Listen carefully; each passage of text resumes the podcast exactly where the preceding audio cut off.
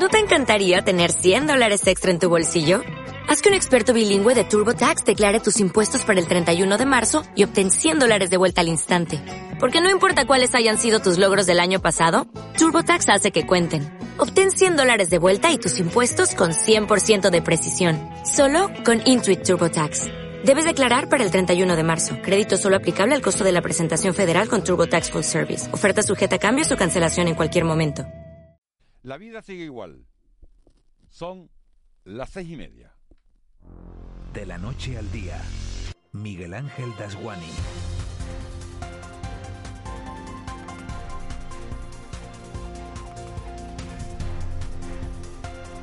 ¿Qué tal? Muy buenos días. Canarias se levanta este viernes con los mismos problemas con los que ha amanecido toda la semana, solo que envuelta ahora en una borrasca que nos está dejando nieve, granizo, lluvia y viento desde ayer por la tarde. Nieve, granizo, lluvia y viento que se ha intensificado en algunos puntos esta pasada madrugada y que va a continuar a lo largo de todo el día y comenzará a remitir mañana sábado. Nos levantamos con los mismos semáforos de alerta COVID que hemos tenido durante los últimos siete días porque ayer hubo tres nuevos fallecimientos y aunque es verdad que mejora la cifra de contagios, los expertos consideran un riesgo innecesario quitar el nivel 4 de Lanzarote o rebajar el nivel 3 de Gran Canaria. En ambas islas, confinadas con un cierre perimetral, como saben, cualquier despiste podría complicar de nuevo la situación justo en un momento en el que la tendencia es a la baja. En el resto de, islas tampoco había necesidad de tocar nada, así que Tenerife, Fuerteventura y El Hierro se quedan con un semáforo amarillo y nivel 2, y La Palma y La Gomera en verde y nivel 1.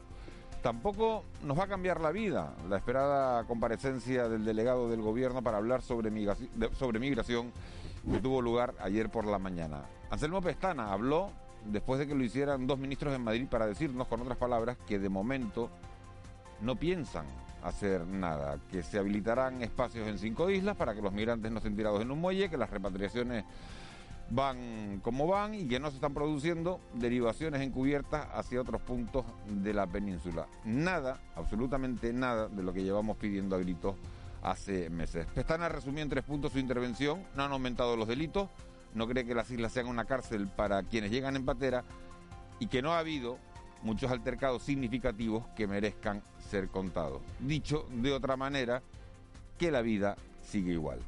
En las tres horas de radio que tenemos por delante vamos a hablar con el director del Servicio Canario de la Salud, Conrado Domínguez, para que nos cuente la última hora del periodo de vacunación en este archipiélago y cuándo podría variar el color de los semáforos. Laura Martín, la directora general de la Función Pública, nos va a explicar si hay posibilidades o no de llegar a un acuerdo con los interinos y laborales que están en huelga y qué servicios son los que se están viendo más afectados. Le vamos a preguntar a Pedro Pacheco, el presidente de la Audiencia de Cuentas de Canarias, por qué 24 ayuntamientos y 11 mancomunidades no han presentado sus cuentas de 2019 ante el organismo que tiene que auditarlas.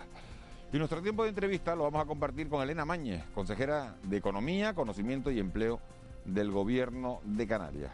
A las 9 en punto, repaso a la actualidad del día con Víctor Hugo Pérez, anticipo de lo que nos va a deparar el mundo de deporte este fin de semana y conoceremos a la que lleva siendo la cara de la tele canaria en Madrid desde hace 20 años, la periodista Silvia Mascareño. Sobre las 9 y 20 repaso a la actualidad del día en clave de humor con Raúl García, el abuelo, Marita y Roque, siempre que puedan llegar a tiempo con el tiempo como está.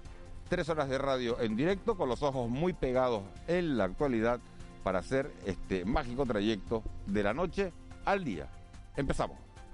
De la noche al día Miguel Ángel Dasguani. 6 y 33 vamos a conocer las noticias que marcan la crónica de este viernes 5 de febrero. Caja 7 te ofrece los titulares del día. Eva García, muy buenos días. Muy buenos días, Miguel Ángel. De momento parece que no hay incidentes muy importantes, pero eso sí se mantienen los niveles de alerta. Sí, a lo largo de esta mañana y en las próximas horas conoceremos si ha habido algún incidente durante la madrugada. También hay que tener en cuenta que se han cortado los accesos a la cumbre, por ejemplo, en la isla de Tenerife o en la isla de La Palma por la nevada ya caída desde la tarde ayer. Pero de momento eh, estamos hablando de los niveles de alerta respecto a los positivos y contagios de coronavirus. En las islas se mantienen en los mismos niveles de alerta y las medidas de seguridad continúan hasta el 11 de febrero. Canarias ha registrado 250 55 nuevos contagios en las últimas 24 horas y tres fallecidos. Gran Canaria sigue siendo la isla más afectada, sumando 139 casos nuevos. Lanzarote 59 y Tenerife contabiliza 44 nuevos positivos. Aunque si la situación evoluciona favorablemente y a nivel general se observa una ligera mejoría, en palabras de Julio Pérez, portavoz del Gobierno de Canarias. Las islas siguen Tenerife en el nivel 2, Gran Canaria en el nivel 3, Fuerteventura en el nivel 2, Lanzarote en el nivel 4, las Islas de La Palma y La Gomera en el nivel 1 y el Hierro en el nivel 2. Los índices siguen igual, aunque la situación es ligeramente mejor. Y por lo tanto hay que reiterar el llamamiento que una y otra vez hacemos para que se cumplan las normas de restricción. En el ámbito del Estado seguimos sin conocer si Salud Pública evitará vacunar a los mayores de 65 años con la vacuna AstraZeneca. Ya se ha descartado para mayores de 80 años. Para este grupo de edad se garantizan las vacunas de Pfizer y Moderna. En cualquier caso, el director del Centro Coordinador de Alerta, Fernando Simón, ha asegurado que es mejor ir sobre seguro. Cierto que según las informaciones que tenemos, no es que la vacuna no sea eficaz en mayores, es que no hay información sólida que nos diga si lo es o no. Por lo tanto, sería lógico pensar que si tenemos otras vacunas que sí sabemos que son eficaces en mayores, esas vacunas se prioricen para los grupos de mayores y las vacunas de las que no tenemos seguridad se prioricen para otros grupos. Obviamente, eh, si tenemos suficientes para vacunar a los mayores, la estrategia, esa estrategia podría ser lógica. El gobierno de España niega inseguridad en Canarias. Lo ha hecho a través del delegado del gobierno en las islas, Anselmo Pestana, que ha desmentido cualquier aumento de criminalidad en Canarias con la llegada de migrantes.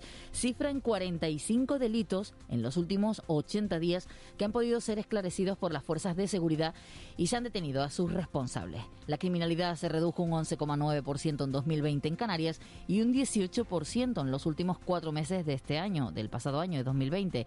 Un dato que en su opinión desmiente el intento interesado de transmitir el mensaje de que el repunte migratorio ha generado una mayor inseguridad ciudadana. Ha recalcado que frente a la xenofobia no vale la neutralidad. No vale en ningún caso la neutralidad. Ni la sociedad canaria ni la sociedad española se lo merece. No hay neutralidad en la xenofobia, no hay neutralidad en quienes practican la incitación al odio hacia el distinto, hacia el que viene de fuera, al pobre. Derivación de menores no acompañados. De manera inminente saldrán hacia Castilla León el primer grupo de menores extranjeros no acompañados tutelados por nuestra comunidad autónoma. Lo ha anunciado la consejera de Derechos Sociales Noemí Santana, que sin embargo no ha dado fecha concreta de esta derivación. Se ha admitido que será la primera de varias y que las únicas comunidades que no han mostrado voluntad de colaborar han sido Andalucía y Madrid. Según ha explicado la consejera, actualmente el gobierno de Canarias tutela a unos 2.700 menores extranjeros no acompañados. Eh, nunca antes en la historia de Canarias habían llegado a nuestra tierra tantos niños, niñas y adolescentes no acompañados. Hemos eh, incrementado eh, en el último año un 300% por ciento, la llegada de, de, menores. Tenemos en torno a unos 2.700 menores no acompañados. y en este sentido, pues pedimos también la solidaridad no solo eh, de la Administración Pública Estatal, del Gobierno eh, del Estado, sino también del resto de las autonomías. Además, el Ejecutivo Regional ha vuelto a pedir al Estado que permita la movilidad de los migrantes alojados en Canarias y que llegaron en patera a las islas. El presidente del Gobierno, Ángel Víctor Torres, ha manifestado que los que afirman en Canarias que debe trasladarse migrantes a la península tienen que hacer ver a sus compañeros de otras comunidades de la península que digan sí a los traslados. O se es solidario o no se es. Porque si no, quien afirma desde aquí que hay que salir a la península quienes son inmigrantes irregulares y llegan a Canarias, tienen que hacer ver a sus compañeros en las comunidades de la península que tienen que responder que sí a la petición de Canarias de solidaridad interterritorial. Y sigo esperando que, por ejemplo, Madrid responda. Plan concertado de los servicios sociales. El plan está dotado con 32 millones de euros y ha sido rubricado por la Consejería Regional de Derechos Sociales y la Federación Canaria de Municipios, la FECAM. Su presidenta, Mari Brito, ha celebrado la puesta en marcha del plan que financian los servicios sociales comunitarios y programas de atención social para las familias más vulnerables de cada municipio. Para la distribución de recursos eh, para la atención social eh, en todos los ayuntamientos y hemos firmado el, plan concertado de los servicios sociales es por, un importe total de más de 32 millones de euros. Hay un, hay un dato importante, se incrementa respecto al de 2020 en más de 10 millones. La COVID frena el diagnóstico de casos de cáncer. Durante el confinamiento, uno de cada cinco casos de cáncer no se diagnosticó o si se hizo, la detección llegó tarde.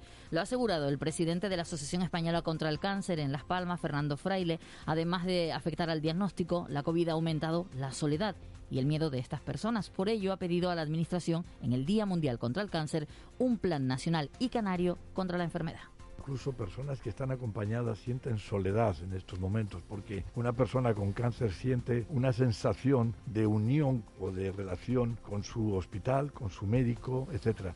Y en muchos casos lo que está sucediendo es que el, médico, el oncólogo que está tratando a un paciente no es el mismo que le ha venido tratando, se le retrasa, con lo cual le produce esa inseguridad. Es decir, se ha complicado todo de manera extraordinaria, en todos los sentidos, tanto en lo, en lo psicológico como en lo económico, como en lo social.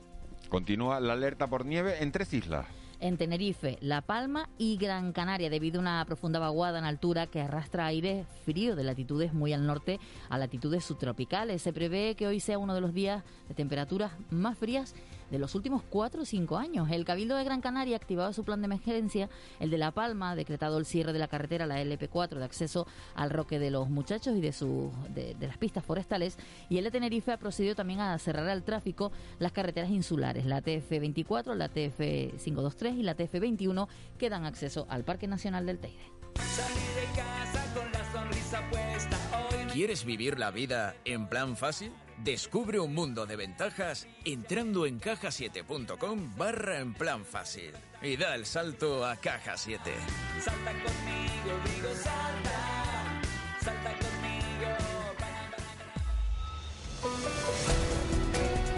6 y 41, vamos ya con el deporte. Hoy vamos a comenzar hablando de voleibol. Ayer perdía el Aris, el equipo femenino de voleibol en La Rioja y Gran Canaria es sede de la Copa del Rey masculina de voleibol que arranca esta tarde con la participación del Guaguas Las Palmas, Juan Luis Monzón. Muy buenos días.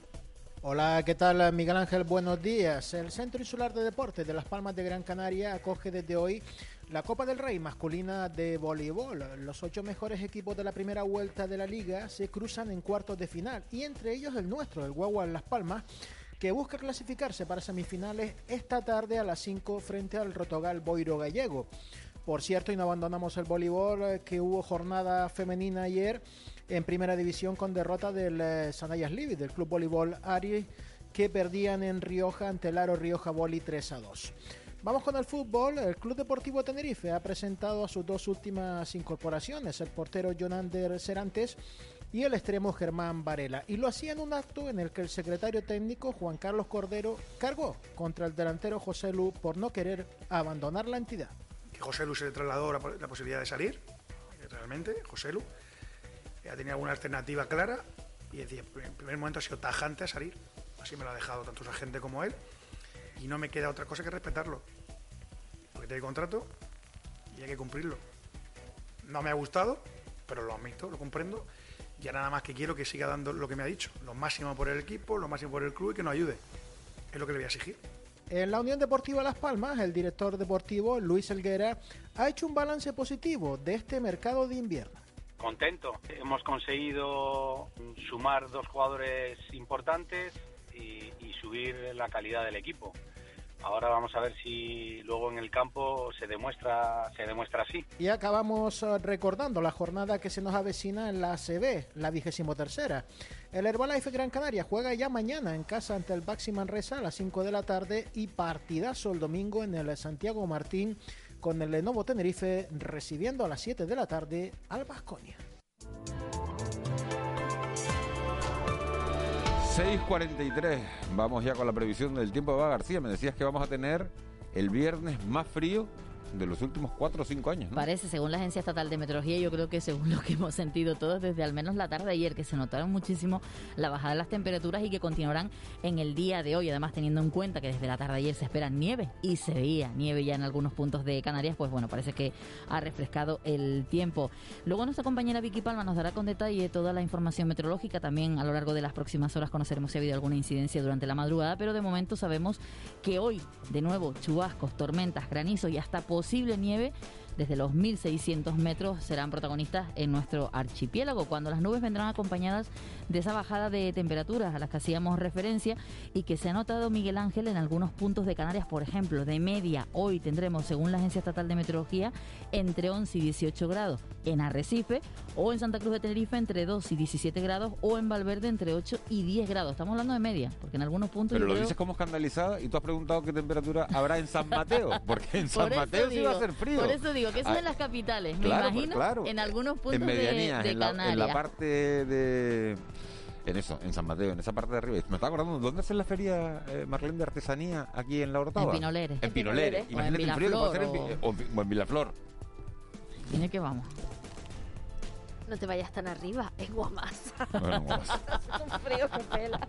Y en Valverde, ¿no? Con esa Yo bruma en siempre Valverde ni te cuento ya. Pues eh, tendremos las temperaturas, como decíamos, muy bajitas hoy en nuestro archipiélago, pero también hay que tener en cuenta el estado de la mar, porque eh, habrá fuerzas de 5 a 6 que podrán llegar de 7 y habrá fuerte marejada. Así que también alejaditos de la costa, alejaditos de la cumbre, porque no se puede subir en algunos puntos de, No, de y, y porque Canarias. hay que decirle a los noveleros de la nieve, que somos todos, los noveleros de la nieve no es que sea una raza aparte, sino los noveleros de la, de la nieve somos todos en este archipiélago. Sí. Porque a todos nos encanta ver la nieve. Ahora, vamos a esperar a que escampe. Vamos a esperar a que se quite la alerta mañana. Y después, cuando estén abiertas las carreteras, vamos.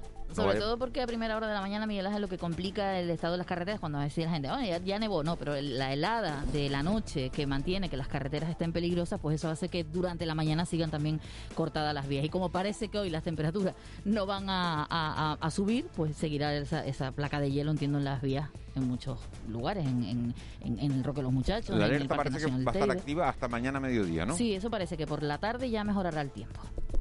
Apareciste de la nada como una ráfaga de luz. Cuando sostuve tu mirada, el ruido se apagó. El ruido de llamadas perdidas. Ruido 6.46. Ahora sí, en condiciones. Marlene Meneses, buenos días. Buenos días, Que te Miguel has saltado con el tiempo. No pasa nada. Pues estaba, no me salía el nombre de, Ari- de Ariñez, ¿no? Pinolere, Ariñez es Pin- la cumbre de Pinolere. Gran Canaria, Pinolere. Pinolere Pinolere, la que es la feria de Orotava, sí.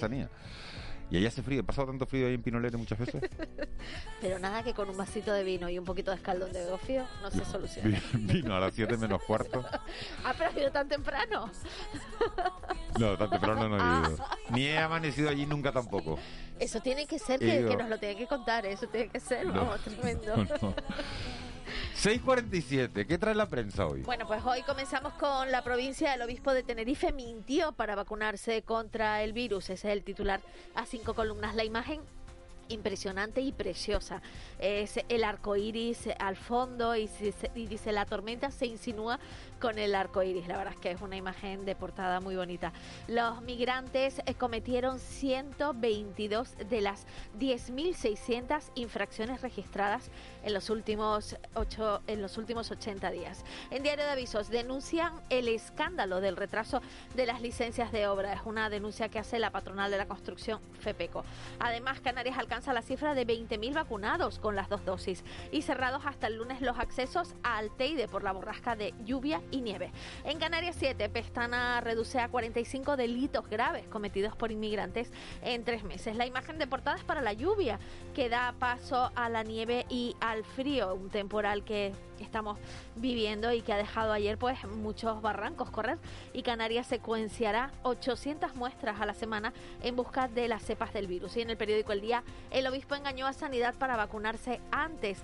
Bernardo Álvarez se coló en la lista mm, alegando que vivía en la residencia Santoral San Juan de Ávila, pero lo que, lo que vive es en una casona a unos 100 metros y no mantiene contacto con los religiosos. Y Pedro Martín, el presidente del Cabildo de Tenerife, rechaza los campamentos de inmigrantes.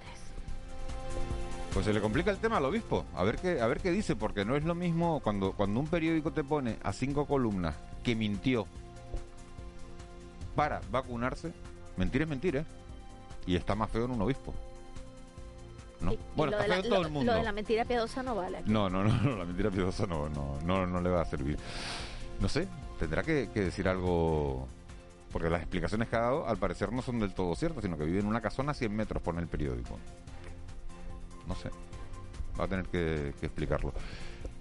¿Qué más? Nos quedamos con, bueno, con, con esa comparecencia de Pestana que era tan esperada y que, y que ha reducido a 122, ha, ha dejado en 122 las 10.000 infracciones. Ha dicho que no tiene ninguna relación el delegado del gobierno, por otra parte, lo que se esperaba que, que iba, que iba a decir. Vamos con la prensa nacional. En el periódico El País Sanidad revisa el plan de vacunas para descartar la de AstraZeneca para los mayores. Además tenemos declaraciones curiosas de Andrew Pollard, el director del grupo de vacunas de Oxford, que dice que no merece la pena esperar seis meses para una eficacia de... No merece la pena esper- eh, esperar seis meses a una eficacia del 100%. Está refiriéndose a la vacuna de AstraZeneca, recordemos vacuna de, Oxford, que es la que, la que él trae. Y Bárcenas aportará documentos a otras dos causas del Partido Popular. Además, la Cámara eh, repudia a una progresista ultra de la Cámara, hablamos de Estados Unidos, en la imagen de portada además de esta congresista en ABC, alude insumisos electorales en Cataluña. Y tenemos las declaraciones de Cristian, uno de ellos, que dice que le da pánico contagiarse. Y en el periódico El Mundo, uno de cada cuatro miembros de las mesas de Cataluña ha pedido no acudir. Además, el CIS Flash de Tesanos infla al PSOE y a Podemos y la Fiscalía duda que Bárcenas le exigirá eh, que aporte penas, eh, pruebas. Y la imagen de portada es para Casado que está en la campaña electoral en Cataluña y se le ve en los brazos pues con un cerdito precioso, el cerdito. Te iba, a decir, te iba a decir, no sabía lo que ibas a decir, pero digo, claro, aquí nunca nadie sabe lo que va a decir el otro. Entonces, pero me, te iba a decir, me quedo con esa foto, porque es que me llama, me llama la atención la que foto de. además, de- como yo si no iba a decir cerdito, iba a decir cochinito. Bueno, Casado con un cerdito. cochinito, les recomiendo que vean la portada del mundo porque es entrañable. Luego la gente se lo come, me da pena. Al cochinito. Claro. ¿Qué viene en la agenda informativa de hoy? Bueno, y tendremos al presidente del gobierno que se reúne con sindicatos y organizaciones patronales eh, que, form- que conforman su consejo asesor para analizar las medidas aprobadas por la comunidad autónoma para ayudar a los sectores económicos golpeados por la, con- por la pandemia. Además, el consejero de Sanidad comparece en comisión parlamentaria para informar sobre el plan de vacunación y las de la COVID y las medidas que para no frenar la vacunación mientras a nuevos ciudadanos mientras se incorpora esa segunda dosis. La Comisión de Transición Ecológica del Parlamento también recibe a la plataforma de Chira Soria y al director técnico de la Central del Cabildo de Gran Canaria. Y hay plenos en el Ayuntamiento de Santa Cruz de Tenerife, en el de Santa Lucía de Tirajana, ojo que se celebra telemáticamente porque hay un brote en la corporación que ha afectado al alcalde y a tres concejales y también hay pleno en el Cabildo de La Palma y se presenta el último indicador de confianza empresarial correspondiente al cuarto trimestre del 2020 en la Cámara de Comercio de Tenerife. ¿Qué es tendencia en las redes sociales? Piqué e Ibai. Ibai es un youtuber que ayer le hacía una entrevista a Piqué, se picaban entre los dos, esto es como un juego de palabras, pero bueno, ha sido tendencia. El Betis, que ha llegado a semifinales de la Copa del Rey contra el Athletic y todo el mundo pues está muy pro Betis. Y Omar Montes dice que tiene más pero dinero... el, Betis, el Betis perdió ya. Perdió, Perdió la pero vamos, que la gente Ah, lo apoya, es vale, una vale, vale. pasada lo que lo apoyan en, en las redes, ¿no? Hasta apoyando al entrenador y todo, que dice que gracias a él llegaron a semifinales. Y Omar Montes que tiene, dice que tiene menos dinero que Messi, pero más que ese Rodríguez. Omar Montes es un cantante famoso de música de esta trap y esas cosas. Y Mourinho también es tendencia porque que sepas que tras 21 años como entrenador es la primera vez que ha perdido dos partidos de liga consecutivos en casa. Bueno, pues mira, Mourinho, eso que eso que aprende, ¿no? Lo de perder dos partidos seguidos y el otro que ¿quién era el que dice que tiene menos dinero, O- más Omar dinero? Montes, Omar Montes, ¿Qué necesidad? de un cantante. Eva, ¿por qué me miras así? No, que yo pensé que Marlene iba a decir que fue. Estuvo muy cercano a Isabel Pantoja también. Ah, con- ah, es verdad, porque Que fue estuvo... novio de la hija y sí, después era muy verdad, amigo de la es verdad, madre. Es verdad, es verdad, es verdad. Entonces no me, no me extraña que acabe hablando de dinero. Vamos con la, con la economía que me mata Molina. Economía en dos minutos. José Miguel González. Bueno, pues hoy hablamos de la coyuntura demográfica de empresa y los indicadores de supervivencia que como la mayoría de datos económicos que estamos conociendo en las últimas fechas vienen marcados por la pandemia. José Miguel González, muy buenos días. Buenos días, Miguel Ángel. El Instituto Nacional de Estadística ha publicado la coyuntura demográfica de empresas. Se trata de una estadística experimental que nace de la necesidad de información de mayor frecuencia sobre los fenómenos de creación, supervivencia, reactivación y destrucción de tejido productivo. Se centra en dos poblaciones de interés. Por un lado, las denominadas unidades legales empleadoras y por el otro, los trabajadores autónomos. El análisis se centra en casi 1.200.000 unidades legales empleadoras y en casi 3 millones de trabajadores autónomos de la Seguridad Social detectados a comienzo del 2020. Para los flujos trimestrales de las unidades legales empleadoras, esta experimentó un crecimiento neto negativo del 7,1%. Con relación a los flujos trimestrales, pero esta vez de los trabajadores autónomos, el 14% que se dieron de baja en el primer trimestre volvieron a ser alta al final del segundo.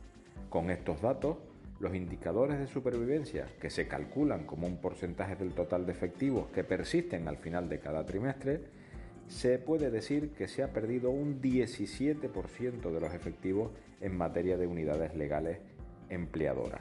Respecto al tamaño de dichas unidades legales, se observa una alta correlación entre el número de asalariados y la probabilidad de supervivencia, es decir, a más pequeña dimensión de empresa en relación al número de empleos, peores pronósticos tiene de mantenimiento. Por último, las comunidades autónomas también han tenido su protagonismo. De hecho, Canarias, de las 57.932 de muestras, se han experimentado 2.298 altas, 47.879 permanencias y las bajas 7.755, lo que hace que la tasa neta de crecimiento sea negativa por encima de la media en un 9,4%.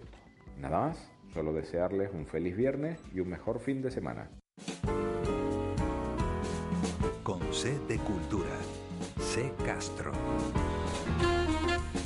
6.55, hoy a las 8 y media tenemos Club de la Cultura en Canarias Radio, pero antes un adelanto de la agenda de este fin de semana. C. Castro, muy buenos días. Buenos días, Miguel Ángel. Presentada la nueva programación del espacio La Granja en la capital tinerfeña. Arranca este sábado con la fábula del topo, el murciélago y la musaraña de Delirium Teatro. Un espectáculo que trata eh, la época contemporánea española, una radiografía de, una, de un hecho histórico contemporáneo y que es fundamental, al igual que también eh, San Juan, que trata sobre un, barco de, judíos que va a llegar a, muelle, eh, le impiden llegar al muelle, obligan a ese barco a que vuelva y en esa travesía de vuelta se ahoga el barco entero. Más agenda cultural para este fin de semana, El último habitante del planeta con José Carlos Campos, teatro cabaret confinado en el Teatro Guiniguada de la capital Gran Canaria y La maldita puerta de una casa encantada de Artistas Teatro será en el Teatro Juan Ramón Jiménez de Telde este sábado. Y la compañía Atalaya ha colgado el cartel de todo vendido para las dos representaciones de su espectáculo Rey Lear, previstas este fin de semana en el Teatro Cuyaz de la capital Gran Canaria. Estuvo durante siglos cercenado, censurado, mutilado. Eh, ¿Por qué? Porque es un cántico contra los poderosos entonces, lógicamente, en el siglo XVII, eh, cuando lo escribe Shakespeare, pues no era, digamos, en el XVIII, en el XIX y es en el XX cuando empieza realmente a rescatarse. Además, mucho humor con Quique Pérez en el Sausal y Darío López en el Leal de la Laguna, también en el Teatro Lagunero, pero el domingo encantada, un conjuro musical para toda la familia. Y no me olvido del Club de la Cultura, esta tarde a las ocho y media nos acercamos a Murri, a la exposición de Marco Alom en la Sala de Arte Contemporáneo y descubrimos la última novela de Raquel Martín Caraballo.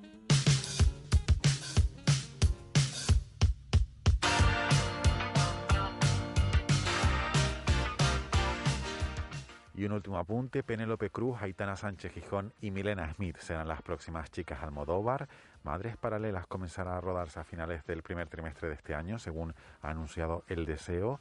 Con esta película vuelvo al universo femenino, a la maternidad y a la familia, ha asegurado Pedro Almodóvar.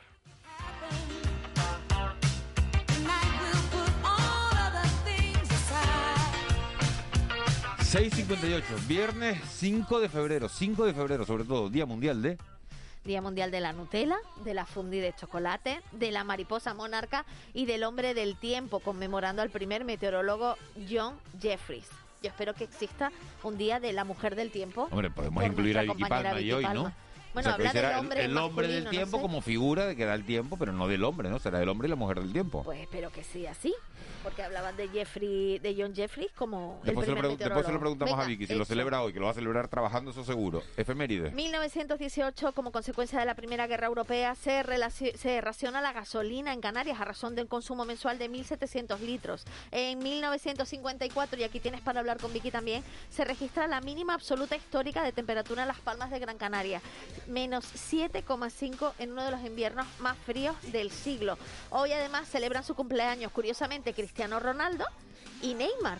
Cristiano Ronaldo nació en el 85 y Neymar en el 92. Y también cumpleaños Bobby Brown, no, el, em, no de la marca de, maquilla- de maquillaje, sino el cantante eh, que escuchamos de fondo y que fue más famoso por ser el marido de Whitney Houston que por sus acciones musicales. A partir de ahora, la, la edad del futbolista la vamos a odiar, ¿no? Porque estos nacieron todos antes de ayer. Si antes con los candidatos los Tú cuando digas cumpleaños de Neymar, antes de ayer. Cristiano Ronaldo, antes de ayer. Nada, el en lunes. pañales. El lunes. en pañales.